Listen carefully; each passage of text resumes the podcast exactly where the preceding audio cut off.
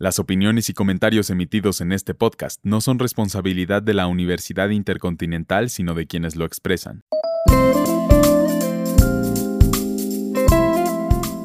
Hola, bienvenidos al Week Podcast. Yo soy Gerardo Gómez y en esta ocasión hablaremos de toda una institución legendaria en los medios de comunicación mundiales, la BBC o la BBC de Londres, como se le conoce aquí en Latinoamérica. ¿Y por qué? Porque cumple 100 años de transmisiones, ni más ni menos. La cadena multimedios más antigua y más famosa del mundo, que incluye a la radio, la televisión, el cine, servicios noticiosos, streaming, servicios en línea, deportes y música, que transmite a todo el mundo en 28 idiomas, tiene a más de 22.000 empleados y es la cadena pública del Reino Unido, la oficialmente llamada British Broadcasting Corporation. Nació oficialmente un 18 de octubre de 1922 como un consorcio de fabricantes de radios y como una compañía privada llamada British Broadcasting Company Ltd hasta que en 1927 fue designada por el gobierno británico como una empresa pública no comercial y tiene sus oficinas centrales en la Broadcasting House en Londres. A partir de ahí, la BBC empezó su largo camino radiofónico que prevalece hasta nuestros días, con estaciones icónicas como BBC One, si bien en aquellos primeros años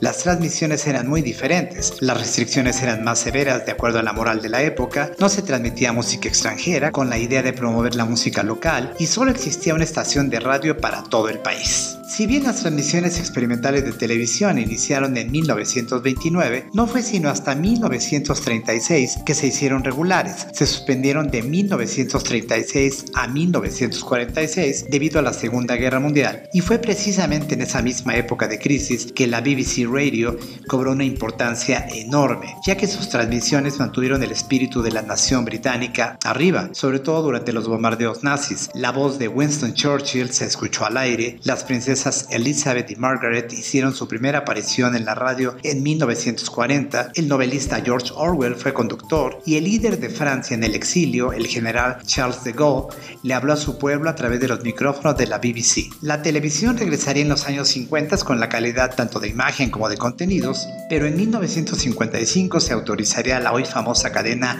ITV a transmitir como una cadena independiente, privada y comercial. En el ámbito radiofónico, en 1967, la BBC creó Radio One, que ofrecía música popular, Radio 2, que ofrecía easy listening o música fácil de escuchar, Radio 3, música clásica y Radio 4, que ofrecía noticias, programas de concursos y radiodramas, además de estaciones locales en todo el país. El monopolio de la radio permanecería hasta 1973, cuando aparecieron estaciones privadas y comerciales para competir con la BIV, como también se le llama cariñosamente. A partir del nuevo milenio y la explosión de la Internet, la BBC siguió creciendo. Se crearon nuevos canales digitales de radio y televisión, surgió el muy aclamado servicio de noticias BBC News, se creó el BBC World Service para dar servicio a todo el mundo en múltiples idiomas y hoy en día su website es uno de los más visitados en todo el mundo. Tiene su propia plataforma de streaming de video, BBC iPlayer,